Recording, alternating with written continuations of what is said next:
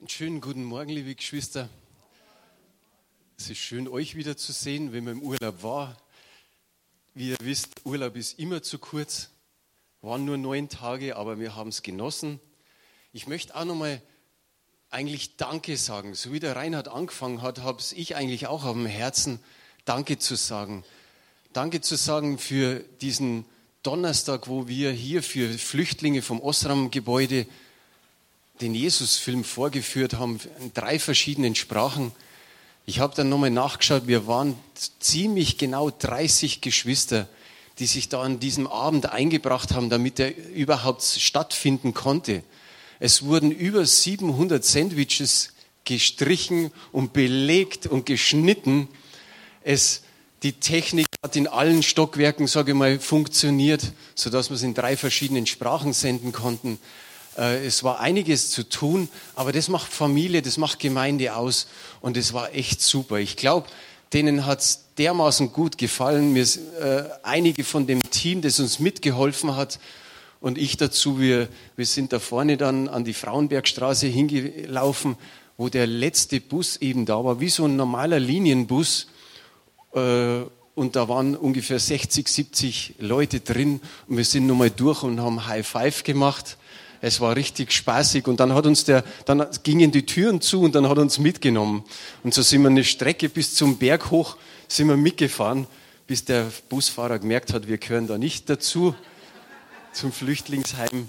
Aber es war echt, es war spitze und danke nochmal für eure Mithilfe. Es hat richtig Spaß auch gemacht.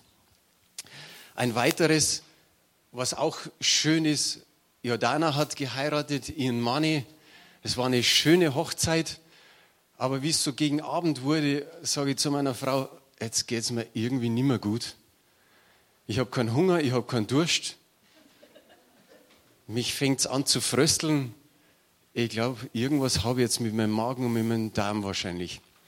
Wir sind nach Hause gefahren, darum waren wir dann an dem Sonntag nicht im Gottesdienst. Ich habe mal so zwölf Stunden oder zwölfeinhalb Stunden fast durchgeschlafen. Und an dem Sonntag ging es mir Stunde um Stunde besser. Und ich habe jetzt gehört da hinten von der Hanni und von der Christine, ja, wir haben ja auch gebetet für dich. Und da sage ich, naja, drum ist es so schnell wieder gut geworden, weil am Abend konnte ich schon wieder was essen und am nächsten Tag eigentlich um zwei Uhr in der Früh mit meiner Frau nach Italien fahren. Und danke für die Gebete und danke nochmal wegen Lutz. Lutz ist in guten Händen. Er ist von der Zimsenstraße, Nussbaumstraße jetzt nach äh, Großhadern verlegt worden. Ich werde ihn die Woche mal besuchen. So genau ist weiß ich jetzt auch nicht, was ihm fehlt, aber danke für eure Gebete. Danke, dass ihr ihn schon letzten Sonntag einfach vermisst habt, dass ihr ihn auch schon besucht habt. Leila, du warst, glaube ich, bei ihm, dass ihr für ihn gebetet habt. Das zeigt einfach auch, dass nicht irgendwie einer so verschwindet, sondern man schaut und denkt sich, wo ist er denn? Und nachdem wir vom Lutz wissen, dass, er, dass es ihm gesundheitlich nicht immer so gut geht, ist es echt super gewesen, dass ihr euch da gleich, sagen wir mal, auf den Weg gemacht habt, um nachzufragen, wie es ihm geht. Gut, die Predigt heute Morgen heißt, gib nicht auf. Schon Amen, gell?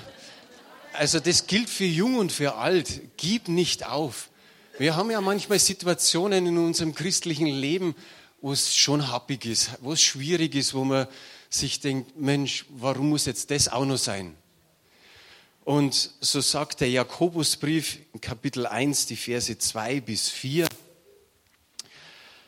soll, seht es als einen ganz besonderen Grund zur Freude an, meine Geschwister, wenn ihr Prüfungen verschiedenster Art durchmachen müsst.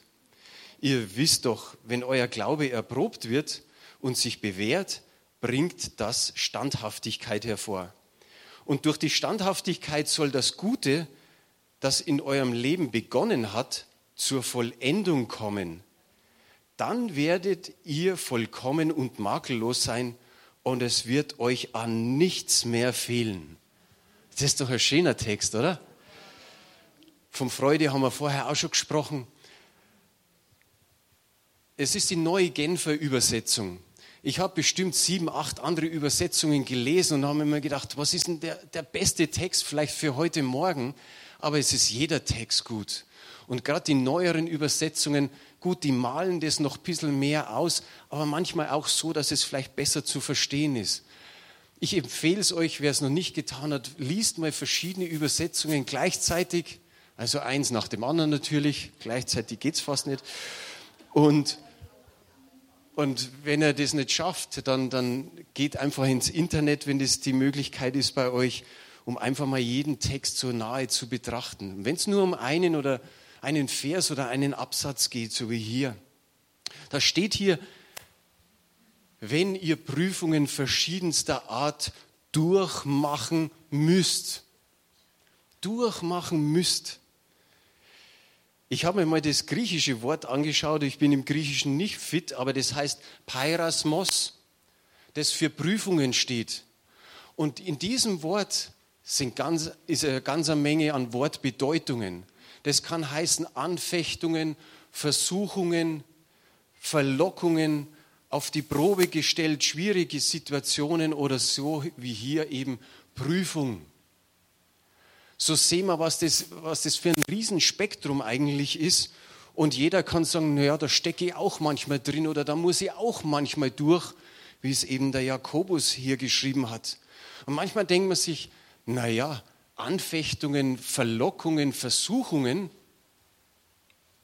hat es gleich was mit Proben, mit Prüfungen zu tun?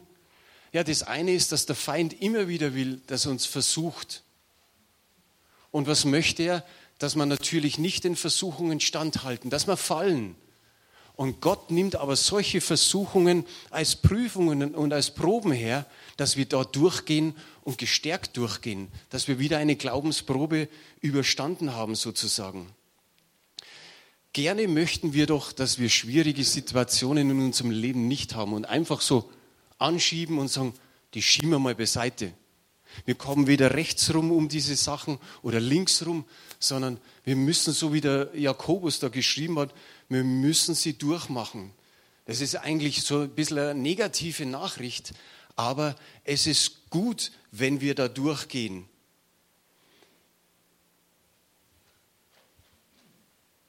Ein Unwetter. Ein Unwetter kommt auch ziemlich plötzlich. Du siehst vielleicht graue Wolken, dunkle Wolken, denkst du so, naja, vielleicht verzieht es vorbei, aber auf einmal bumm. Und Hagel und Donner und Blitz ist auf einmal da. Und oft ist es mit unseren Situationen so, dass wir auf einmal da drin stehen. Die Bibel spricht sogar von, im Urtext von bunten Versuchungen. Also es heißt vielerlei Versuchungen. Und wenn wir schon da durchgehen, dann sollen wir nach allen Seiten Widerstand leisten. Das heißt, wie der Paulus gesagt hat, im Epheser 6, ich glaube Vers 12 ist es, vor allen Dingen ergreift das Schild des Glaubens, damit er die feurigen Pfeile des Feindes auslöschen könnt. Ich habe mir gestern erst den ganz neuen Film angeschaut von Ben Hur in 3D. Wow, da gibt es natürlich auch Kampfeszenen. Du siehst die, die Römer, wie sie kämpfen. Und das Schild ist ja nicht so ein kleines Ding, sondern das ist fast mannshoch. Das deckt so zwei Drittel des Menschen einfach ab. Und so ist es wichtig, dass wir ihnen immer wieder Widerstand leisten, wenn wir in Versuchungen geraten. Interessant ist dieses Freude in dem Text. Wir sollen uns ja freuen. Da steht, seht es als einer ganz einen ganz besonderen Grund zur Freude an. Und oft geht es uns nicht ganz so damit, oder? Da kannst du wirklich alle Übersetzungen vom Grundtext bis jetzt zu den neuesten Übersetzungen lesen. Du wirst überall dieses Wort Freude finden. Du sollst es als Freude erachten. Natürlich geht es gegen unseren Verstand und alle Vernünfteleien. So ein Kopfmensch würde sagen, kannst vergessen, da kann ich mich nicht freuen. Und auch unter Christen denke ich mir, stehen wir manchmal vor dem Punkt, wenn wir in so einem Kampf drinstehen, soll ich mich da jetzt noch freuen drüber? Aber ich sage es mal ganz so banal, das Wort Gottes sagt es so. Der Jakobus drückt es so aus und er sagt, habt da einen besonderen Grund, wenn dies und jenes so geschieht, um, um, um, um, um, um, um, euch herum.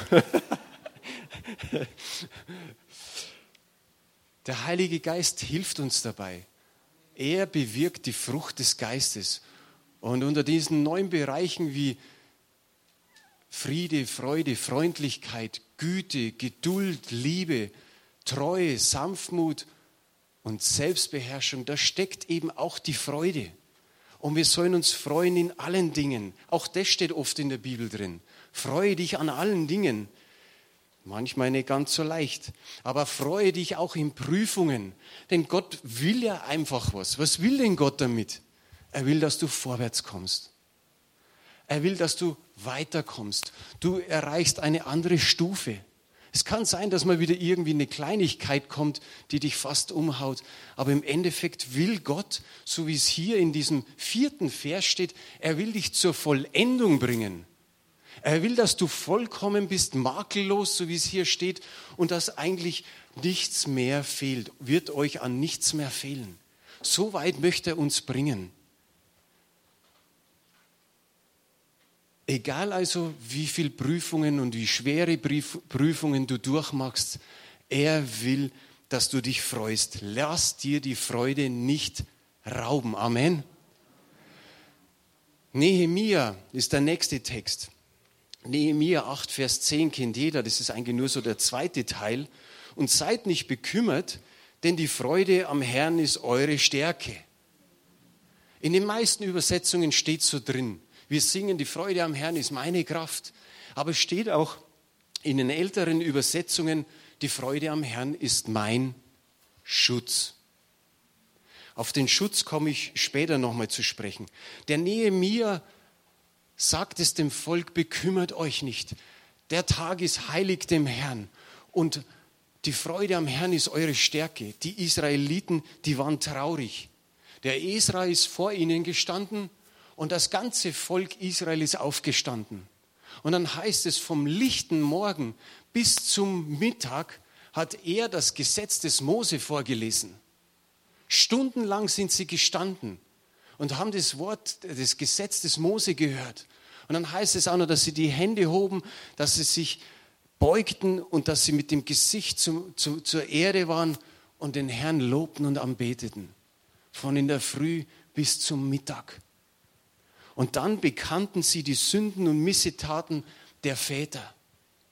Und da kommt es in dieser Zeit hinein, wo, wo, wo er ruft, die Freude am Herrn ist eure Stärke. Sie haben sie ermutigt und sagt es mal den Nachbarn, die Freude am Herrn ist deine Kraft oder deine Stärke. Der soll es glauben.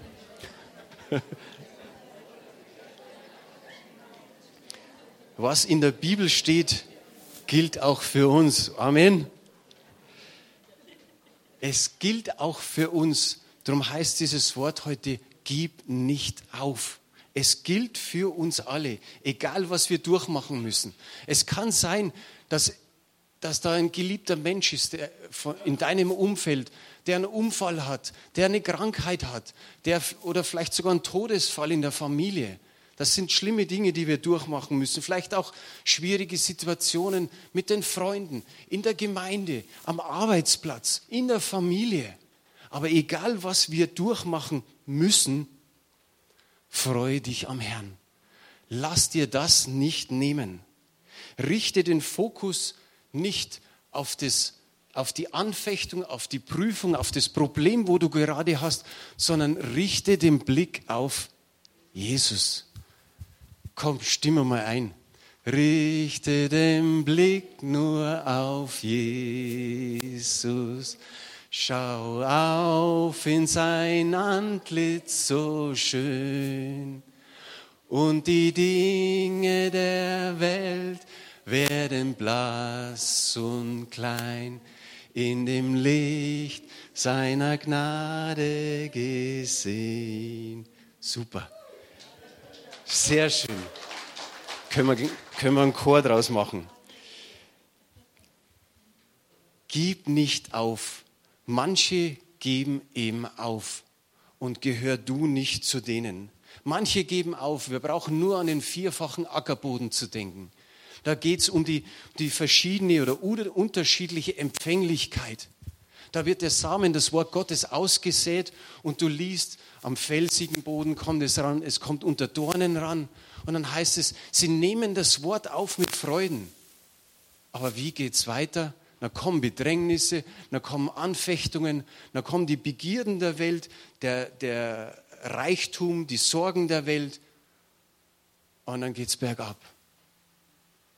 Und wir müssen durch. Wir müssen durch. Wir erleiden andere Verfolgung als in, auf anderen Kontinenten.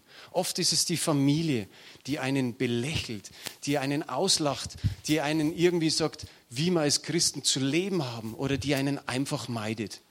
Elisabeth hat so einen ganz besonderen Mann in ihrer Verwandtschaft. Der hat uns ziemlich am Anfang, als wir zum Glauben gekommen sind, hat er gesagt, mit euch will ich nichts mehr zu tun haben.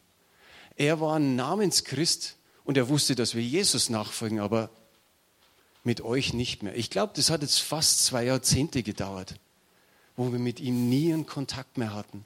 Jetzt kommt wieder schön langsam etwas. Aber wir haben damals auch gemeint, oh, das ist ja schlimm und das ist ihr Lieblingscousin. Mensch, und, und jetzt haben wir mit dem überhaupt keinen Kontakt mehr. Der meidet uns. Aber irgendwo haben wir auf einmal gemerkt, hey, ist es nicht schön? Wir freuen uns. Da verlieren wir vielleicht in dem Moment einen Cousin, den wir total lieb haben, aber unser Glaube wird gesehen. Wir verheimlichen ihn nicht, sondern wir sagen, wir stehen zu Jesus Christus und wir wollen ihm nachfolgen. Und da eckst du natürlich an irgendwelchen Ecken an. Wenn ich sage Sorgen der Welt, wie oft kämpfen wir mit unserem Geld? Gerade wie der Reinhard vorher auch gesagt hat, wenn welche da sind, die weniger haben, die Hartz IV vielleicht haben, die Rente bekommen und wo es dann wirklich knapp wird, wie oft kämpfen wir vielleicht in dem Moment mit Gott und sagen, tu doch was, mach doch was. Und es ist irgendwie schwierig. Und manche driften von Gott weg. Denk mal an den, an den Reichtum, der reiche Jüngling. Der wollte auch vollkommen werden. Und dann hat Gott gesagt, oder Jesus hat gesagt, gib dein Reichtum den Armen. Und er ist traurig davongezogen. Begierden, wie viele Hunderte und Tausende von Begierden gibt es? Jeder hat irgendwo was, was er vielleicht begehrt. Und Gott hat schon gesagt, begehre nicht das, was dein Nächster hat, dein Nachbar hat. Und trotzdem weiß ich von Leuten, die gesagt haben, oh, ich will jetzt mal ein Haus. Reinhard hat vorher gesagt, ja, wir dürfen natürlich auch bitten. Aber dann schmeißt du, Gott ist nicht so ein Automat, wo du oben einen Euro reinschmeißt und unten kommt ein Produkt raus. So ist er nicht. So, wenn du sagst, okay, jetzt will ich ein Haus, schmeißt du oben rein, es wird nicht unbedingt unten ein Haus rauskommen. Also bei Gott. Gott weiß, was gut ist für einen, was wir brauchen, was wir nicht brauchen. Manche brauchen unbedingt nur ein, zweite, ein zweites Auto, aber so ein richtig gutes Auto. Nicht einfach so, wo man sagt, ja, dann man, kann auch die Frau mal fahren oder so, sondern ein richtig gutes. Und weil Gott das nicht erfüllt, Leute, ich habe das schon mehrmals bei manchen gehört, die gehen nimmer Gott hinterher. Die folgen Jesus nimmer weil er den Wunsch nicht erfüllt hat, weil er dies und jenes nicht gemacht hat, weil sie vielleicht auch das aushalten hätten müssen, durch müssen. Aber lieber sind sie weg. Glaube wird auf die Probe gestellt. Immer wieder. Es werden immer wieder Prüfungen kommen. Das ist jetzt kein Unkenrufen, nicht was Negatives ausgesprochen über die Gemeinde, über unser Leben, sondern wir werden immer wieder Prüfungen haben. Und Gott wird immer wieder einen Blick darauf haben, wie wir damit umgehen. Aber das Schöne ist, was wir da im Jakobusbrief lesen, Glaube, wenn er sich bewährt, bringt die Geduld und die Standhaftigkeit. Und ich glaube, wir brauchen alle in unserem Leben Standhaftigkeit. Glaube, wenn du da die Bibel anschaust, da liest du so viel, auch die Glaubensproben. Ich nehme nur die Geschichte mit den zwölf Kundschaftern. Da sind die zwölf zurückgekommen. Der Auftrag war da, nach Kanaan zu gehen. Und dann kommen die zurück. Und tatsächlich, ihr wisst ja, zehn waren so ein bisschen negativ eingestellt, zwei waren positiv eingestellt. Die zehn kommen und als erstes sagen sie tatsächlich, das ist ein Land, wo Milch und Honig fließt. Und die haben Feigen mitgebracht und Granatäpfel und haben gesagt, ja, und dann noch so eine mannshohe Weintraubenrebe die Früchte sind groß, Mensch, das ist alles toll. Und dann kommt es aber. 4. Mose 13, 28, da sagen diese zehn Kundschafter, aber stark ist das Volk, das darin wohnt, und die Städte sind befestigt und sehr groß. Und wir sahen dort auch Anaks Söhne. So weit war es schon mal. Ich glaube, dass Gott, dass Gottes Wille ist, dass eigentlich der Mensch nicht als Pessimist auf die Welt kommt. Ich glaube, dass er mindestens neutral ist, wenn nicht sogar ein Optimist. Dass er fröhlich durch, durch, durch die Welt geht. Dass er sagt, ich, ich, ich folge meinen lebendigen Gott. Natürlich kennen es die Ungläubigen vielleicht in, der, in dem Sinn nicht. Aber ich glaube nicht, dass Gott einfach wollte, dass da Pessimisten auf die Welt kommen, sondern irgendwo eignet man sich das an. Kennt ihr das? Wo man sagt, schau dir mal den blauen Himmel an, schau dir mal das ganze Blaue an. Und dann steht der andere da und sagt, ja, aber da ist eine kleine Wolke. Erzähl mal was Gutes und schau mal, wie, wie, wie, wie dein Gesprächspartner reagiert. Dann spürst du, da, ob da Gegenwind kommt oder nicht. Und ähnlich war es mit denen hier. Dann kommen die zwei, der Josua und der Kaleb, und dann sagt Kaleb in Vers 30, Kaleb aber beschwichtigte das Volk, das gegen Mose murrte und sprach, lasst uns hinaufziehen und das Land einnehmen, denn wir können es überwältigen. Das ist doch einmal eine Aussage. Aber er musste schon das Volk beschwichtigen, weil die haben schon auf die anderen zehn gehört. Er, sie haben schon bemerkt, dass das Volk murrt gegen, gegen Mose. Und dann sagt er einfach, wir können es überwältigen. Es ist möglich. Und weißt du, wie das ist, wenn es dann für die, sagen wir, für die zehn jetzt so ein Gefühl ist, hey, jetzt sagt der Kaleb was, nicht, dass das Volk jetzt wieder auf die Seite rückt. Und dann bringt man ein Gerücht ins Leben. Verse 32 und 33. Und sie brachten über das Land, das sie erkundet hatten, ein böses Gerücht, ein böses Gericht auf unter den Israeliten und sprachen, das Land, durch das wir gegangen sind, um es zu erkunden, frisst seine Bewohner und alles Volk, das wir darin sahen, sind Leute von großer Länge. Wir sahen dort auch Riesen, Anaks Söhne aus dem Geschlecht der Riesen und wir waren in unseren Augen wie Heuschrecken und waren es auch in ihren Augen. Ja, da lachst. Sie bringen ein Gerücht auf. Sie sagen was, was überhaupt nicht stimmt. Und meistens fängt man dann auch an zu übertreiben. Die sind größer, das, ist, das, das ganze Ding ist viel schlimmer und es ist gefährlich und es ist furchtbarer und es ist noch höher und, und so weiter. Und dann kommt dieses, und die fressen sogar die Menschen. Die fressen die Menschen. Die waren zu zwölf in diesem Land drin und sind da durchmarschiert.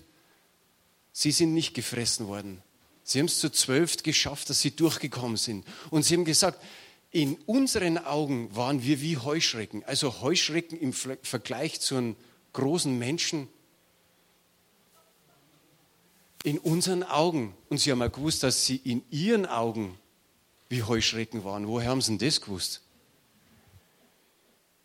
Gut, man übertreibt. Das Ergebnis aber ist aus dem Ganzen, das Volk hat angefangen zu weinen. Die ganze Nacht hat ganz Israel geweint. Die Tränen, die müssten ja fast irgendwie einen Bach zusammengebracht haben. Ein ganzes Volk äh, weint die ganze Nacht.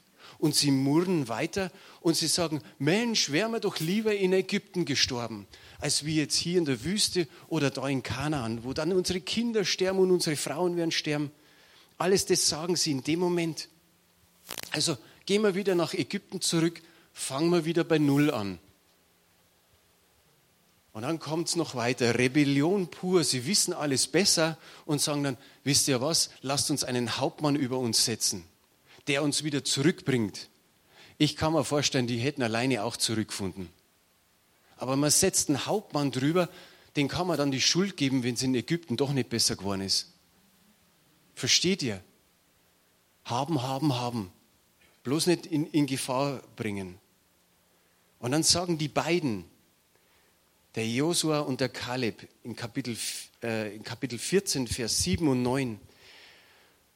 Und sie sprachen zu der ganzen Gemeinde der Israeliten, Das Land, das wir durchzogen haben, um es zu erkunden, ist sehr gut.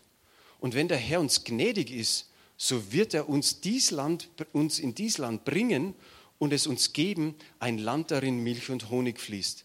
Fallt nur nicht ab vom Herrn und fürchtet euch vor dem Volk dieses Landes nicht, denn wir wollen, wie, wollen sie wie ein Brot aufessen.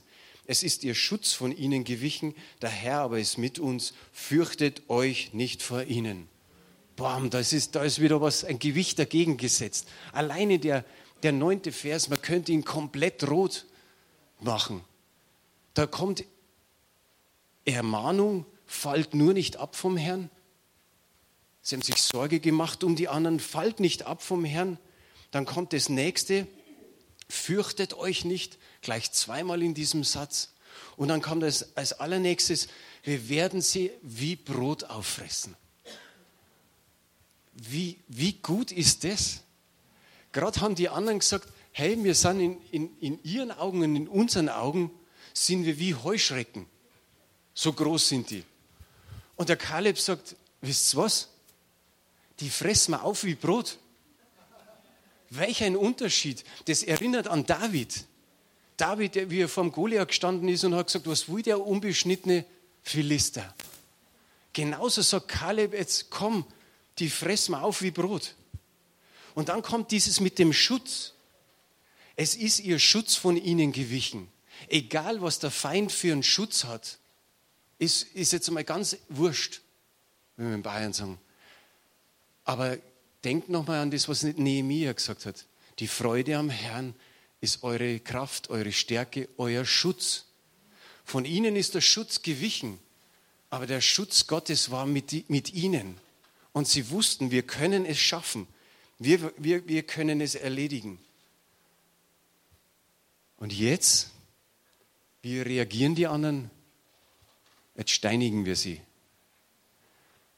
Jetzt wollen wir sie steinigen. Da reicht das Weinen nimmer, das Murren nimmer, den Hauptmann, den sie, den sie über sich setzen wollten, sondern sagen, wisst ihr was, die bringen wir jetzt gleich um, bevor die noch mehr reden.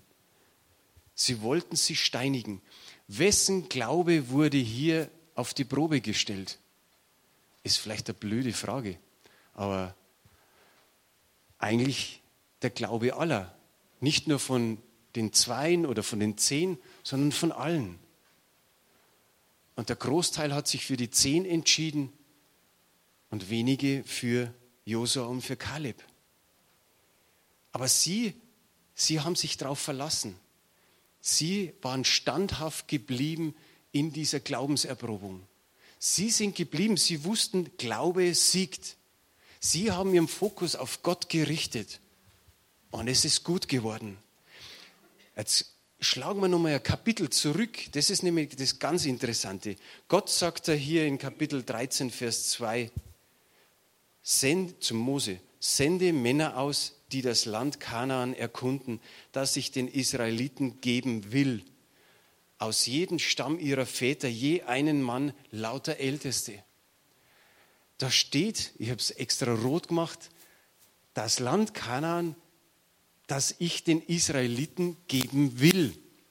Gott hat schon gesagt, bevor sie überhaupt in das Land einmal erkundschaftet haben, ich will ihnen das Land geben. Und die anderen konnten es nicht fassen. Die einen sagten, sagten sich, können wir schaffen? Gott hat die Lösung, wie wir da reinkommen und wie wir da durchkommen. Und die anderen haben gesagt, auf die Lösung verzichten wir, wir gehen, wir gehen am liebsten wieder zurück. So kommt das Ergebnis 4. Mose 14, Verse 22 bis 24.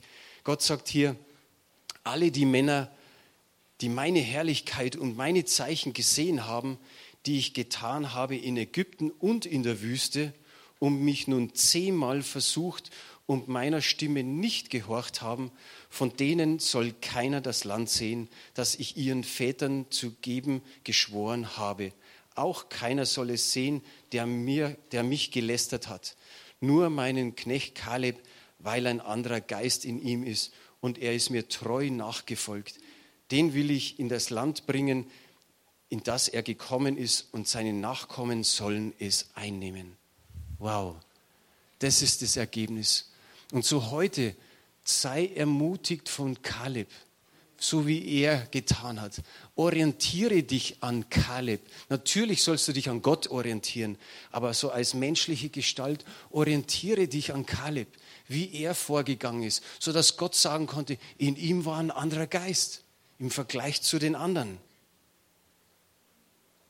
Und dass, dass Gott auch sagen kann von dir, er ist mir treu nachgefolgt, so wie es hier steht. Ich glaube, in der Elberfelder Übersetzung heißt es, er ist mir völlig nachgefolgt.